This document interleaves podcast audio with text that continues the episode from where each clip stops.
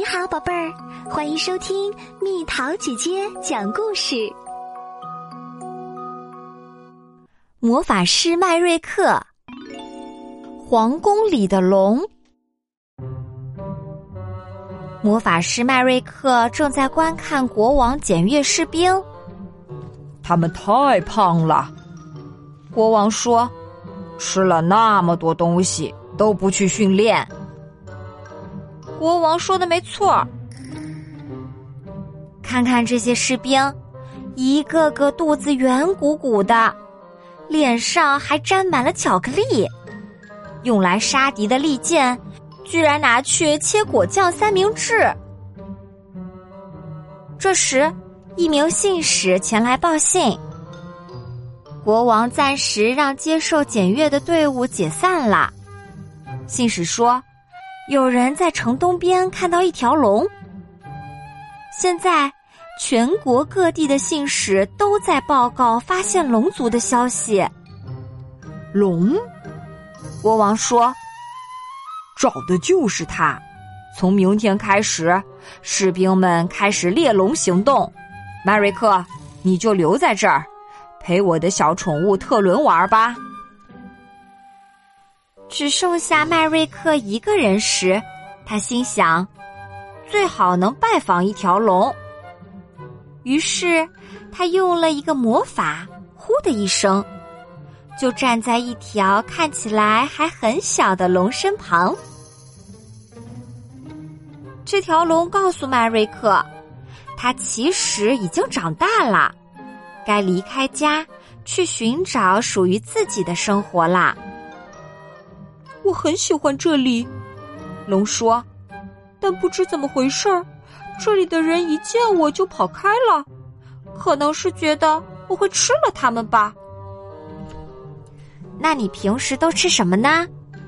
迈瑞克问龙。只要是能吃的我都吃。唉，龙叹了一口气说：“不过我最喜欢巧克力蛋糕了。”迈瑞克笑着说。哈哈，和我们的士兵一样呢。他想起了国王下达的猎龙行动。国王可不想听我说只找到一条友善的龙。迈瑞克说：“士兵们确实需要这次锻炼。我会找莫特尔姐姐帮忙把你藏起来。”迈瑞克使用魔法，给龙变出一些三明治后就离开了。莫特尔见到麦瑞克后，说：“他也没办法藏下一条龙，他的山洞太小了。也许表弟古仔能帮上忙吧。”古仔住在一个小岛上，那儿有很多宠物。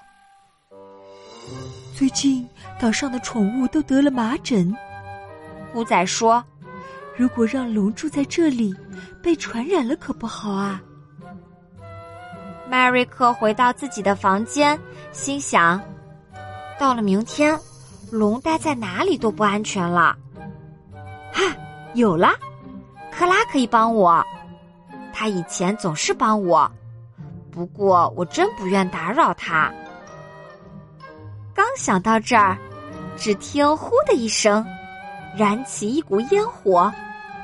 迈瑞克定睛一看，原来是克拉。这下不用担心打扰克拉啦，他是主动来的。克拉说：“迈瑞克，你听说过这个故事吗？有一个小男孩，弄得房间里到处是玩具。妈妈对他说：‘房间里怎么到处都有你的玩具呢？’谁说到处都有啊？小男孩说。”玩具柜里就没有啊！谢谢您，克拉。马瑞克说：“他想到了一个好办法。”迈瑞克回到龙身边，对他讲了自己的计划。他带龙来到一个隐蔽的洞口，里面有一条隧道。明天一听到士兵们出城门，你就赶紧从这里钻进去。第二天一大早，国王率领士兵们大张旗鼓的出了城门。每一个士兵都希望成为第一个猎到龙的人。麦瑞克向他们挥手道别，心里祈祷着：那条龙可千万别忘了我昨天的叮嘱啊！神箭手们射杀了第一条龙，可惜那是一个男孩的风筝，他们只得赔偿小男孩一只新风筝。错误才刚刚开始，士兵们接连袭击了织在地毯上的龙，画在画里的龙，印在玩具上的龙，连披龙服耍龙舞的人也没放过。红龙旅馆的龙招牌也被士兵们用箭射坏了，旅馆老板却乐开了花儿。这下又有好笑的故事讲给别人听了。远处出现烟火，莫非是火龙？士兵们立即将他打死。可是哪里是什么火龙啊？不过是一堆篝火。士兵们四处猎龙，但杀的都只是龙的图案。一整天。士兵们上高山下水沟，到处搜索捕杀，可是连一条真龙的影子也没看到。天快黑了，国王的号手开始召集大家回城。士兵们回到城里，他们都已经累坏了。干得好，各位将士！国王说。我们干掉了龙族。他万万没想到，这时候陪着他的小宠物特伦玩耍的，正是一条真正的龙。这是特伦的新朋友，认识一下吧。麦瑞克说：“他就藏在这里，不过这里没有玩具。我是说士兵。”特伦的新朋友，国王诧异的问道：“好吧，既然是朋友，那就留下来和我们一起生活。”龙特别高兴，现在他有家啦，还有很多朋友。国王也开心极了。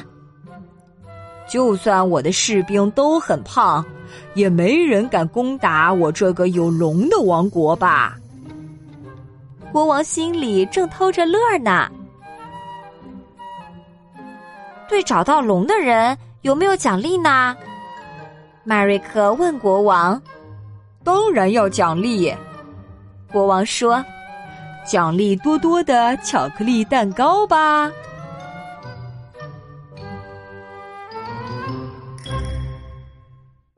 又到了今天的猜谜时间喽，准备好了吗？四间小房结构巧，拳头大小似红桃，日日夜夜输养料，时时刻刻蹦蹦跳。打一人体器官，猜猜到底是什么？好了，宝贝儿，故事讲完啦。你可以在公众号搜索“蜜桃姐姐”，或者在微信里搜索“蜜桃五八五”，找到告诉我你想听的故事哦。